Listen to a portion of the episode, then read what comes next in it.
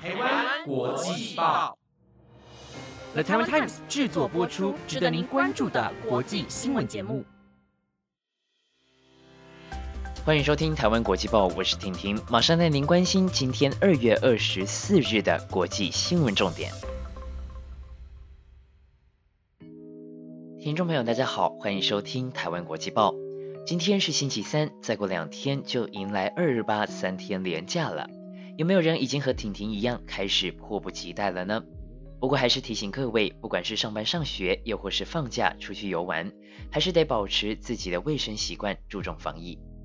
说到疫情，美国因为新冠病毒而死亡的人数在二十二号时正式超过了五十万人。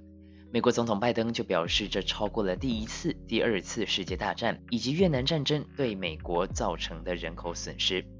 拜登当晚带领人民一起点燃烛光，为病故者默哀，并宣布全美联邦机构降半旗五天。根据今天世界卫生组织公布的数字，新冠病毒全球确诊人数超过了一亿一千多万人，死亡人数超过了两百四十七万人。婷婷希望疫苗的生产与施打能够顺利的进行，早日还给我们正常生活。昨天在节目中提到了联合国的车队在刚果遭遇了袭击，同样在昨天，美国驻伊拉克大使馆的周边遭遇了连串火箭弹的袭击，这是一周内发生的第三次袭击。且在昨天的袭击中，至少有两枚火箭弹落在所谓的绿区，也就是美国及其他外使馆在伊拉克的所在地。美国认为这场攻击的幕后黑手就是伊朗。而就在今天，美国总统拜登就与伊拉克总理哈德米共同表示，要让幕后的主使者为了这起事件付出全责。同时，拜登也透过白宫声明美国对伊拉克主权和独立的支持，也肯定总理的领导力。相对于伊朗挑衅美国的攻击行动，美国国务院发言人普莱斯就表示，美国并不会发动猛烈的攻击，如此只是正中伊朗下怀，助长他们进一步破坏伊拉克稳定的企图。不过，美国将会追究伊朗的责任。这几天，世界各地感觉都有那么一点点的动荡不安。今天早上，在厄瓜多就同时有三所监狱发生暴动。至少有六十二名囚犯因此而丧命，主要的原因是因为帮派角力所造成的。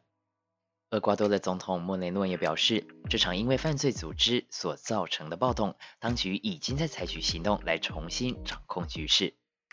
回过头来看这几天在国际上持续发烧的缅甸政变事件，马来西亚政府在昨天二十三号竟然不顾其法院的裁定，在缅甸政局十分不稳定的状态下，遣返身处马来西亚的一千零八十六名缅甸公民。马来西亚移民局总监凯路表示，原本要遣返一千两百人，最终遣返一千零八十六名缅甸非法移民，由缅甸派出的三艘军舰接回。他强调，这一千零八十六名遣返回国的人当中，没有缅甸少数族裔洛辛亚族穆斯林或寻求庇护的难民。因为人权组织的请求，吉隆坡高等法院二十三号上午发出临时命令，要求政府暂缓遣返行动。不过，马来西亚当局还是按照原计划遣返了一千余人。此举招来了美国以及联合国的抨击，也招来了人权团体的抗议。他们认为，在这个时候将人遣返回由军方接管政权的缅甸，被遣返者可能会有生命危险，尤其当中还有许多寻求庇护者。马来西亚当局为何坚持在这个时候遣返缅甸公民，甚至在法院裁定暂缓后依然我行我素？听听百思不得其解。不过值得一提的是，马来西亚并非难民地位公约签署国。所有未获得有效证明入境的人士都一律被当作非法移民。马来西亚现在有超过十五点四万名寻求庇护的缅甸公民，包括约十万名的洛辛亚人。而洛辛亚人为什么占了那么大的比例？为什么他们会受到缅甸人的歧视与压迫，甚至是种族清洗？因为时间有限，想更深入了解的听众朋友可以自行搜寻。若想要听到婷婷做完整的整理与探讨，也可以在评论区留言。说不定婷婷就会以特辑的方式呈现给大家，期待能在评论区看到你们的留言。你有看过六只脚的狗吗？二零一九年，英国曾有一只六角拉布拉多犬出生，但仅仅活了四天就去世了。事实上，大部分的畸形犬也都无法存活。不过日前在美国就诞生了一只成功存活的六角狗，取名叫做船长。船长目前饮食发育都正常，可以确定是全球第一只成功存活的六角狗。医院还表示，船长除了有六只脚、两条尾巴以外，外表与一般的小狗没有不同，内脏则是有两个骨盆与泌尿生殖系统，可能是在母体时没有与另一胎完全的分开，能够存活下来，简直就是个奇迹。目前出生超过七天的船长已经被主人带回家了。它的六只脚都正常，而且能够行动自如。不过，它患有脊椎方面的疾病，未来需要接受物理治疗，医疗的费用也许是一笔不小的开销。不过别担心，这么特别的小狗受到了大家的关注，已经有网友为它募款筹措未来的医药费。希望船长能够健康的长大，说不定也能够凭借其特殊的外表，成为未来动物界的小小明星。美国高球球星老虎伍兹在今天发生了严重的车祸，疑似在一个险降陡坡超速行驶导致失控，车辆因此翻覆冲出马路。虽然车祸后的老虎伍兹意识清楚，并很快被送医急救，但原本就受到背部肌肉伤病困扰，无法出赛，加上今天车祸脚踝碎裂，两腿都有骨折，虽然没有生命危险，但伤势相当严重。对于他能不能够继续他的高球传奇生涯，无疑是有多了一块绊脚石。不过，很多人也因为这次的意外，想起了伍兹2009年也曾经发生过车祸。当时大家更关心的是他感情的问题，随后甚至爆出他有性成瘾症。今天就来和大家聊聊什么是性成瘾症。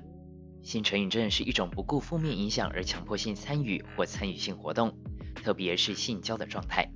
如果有以下的情形超过五个或以上，你可能就有潜在的性上瘾症情形：一、如果生活中一天没有性就活不下去；二、因为寂寞，所以和不喜欢的人也会勉强约会或发生性行为；三、如果得不到性，就会用一些非常的手段进行强迫；四、只有在性行为时才会感觉得到爱或被爱；五、容易很快的因为性而陷入一段感情。但过后不久又会很快的冷却下来。六，不论对象是谁，只要没有性的感觉，就会觉得自己毫无存在的价值。七，认为只要在性上做改变，关系就会变好。八，感情的模式经常是吵架，发生性行为，和好如初。九，只有在发生性行为时，才会有一种活着的感觉。十，从来没有超过三个月以上对性的热情。以上的十条资讯来自于中华性健康促进协会理事长童松珍主任。对于别人的感情私事，婷婷认为没有必要去深入的探讨。但如果我们个人本身发现了自己有这方面的问题，也许鼓起勇气，勇敢的去寻求正确的治疗管道，对自己以及身边的人才是最好的选择。最后带您一起来讨论一个日常生活中几乎天天都会看到的数据指标。你知道降雨几率代表的是什么吗？各国是不是都一样呢？日前就有一名美国的女子在抖音发布了影片，表示长这么大才知道，在美国降雨几率百分之三十，并不代表有三成的几率降雨。事实上，这个数字代表的是覆盖率，是透过降水量在某区域发生的几率和可测得的降水面积评估出来的。